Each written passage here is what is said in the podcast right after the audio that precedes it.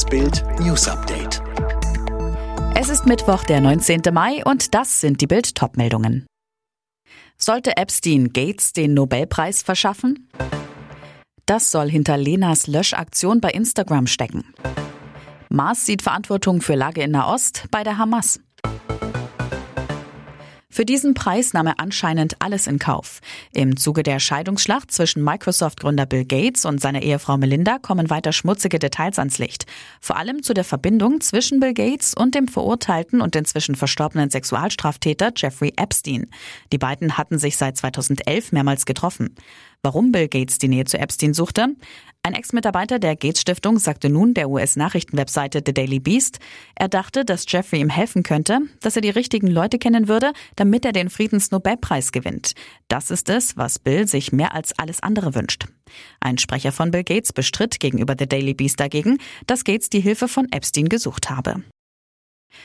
Aufregung um die Social-Media-Präsenz von Lena Meyer-Landrut. Die Sängerin löschte auf Instagram alle Fotos. User sahen bis Dienstagabend gähnende Leere. Ihre vielen Fans wunderten sich, was dahinter steckt. Bild weiß, Lena sortiert sich angeblich neu. Ein Freund am Dienstag zu Bild. Sie ist in den vergangenen Jahren erwachsener und spürbar verantwortungsvoller geworden. Das soll laut des Freundes angeblich auch mit ihrem neuen Glück zusammenhängen. Wie Bild berichtete, ist sie inzwischen Mutter eines Sohnes. Der Freund weiter, sie stellt auch ihre Vergangenheit auf den Prüfstand und erfindet sich gerade neu. Am Dienstagabend meldete sich die Sängerin dann aber erstmals nach der Löschaktion auf Instagram zurück mit einem Videoclip unterlegt mit einem vielversprechenden Sound.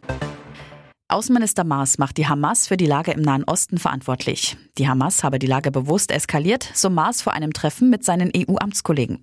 Gleichzeitig kündigte er an, 40 Millionen Euro für die Versorgung der palästinensischen Zivilbevölkerung bereitzustellen.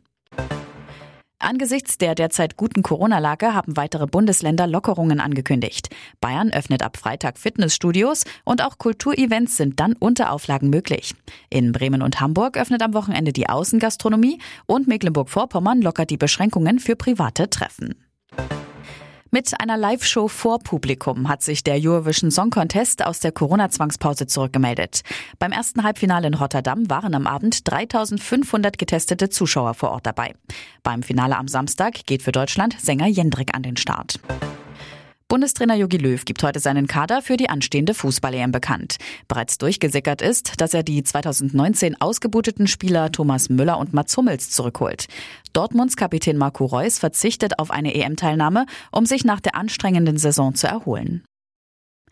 Alle weiteren News und die neuesten Entwicklungen zu den Top-Themen gibt's jetzt und rund um die Uhr online auf Bild.de.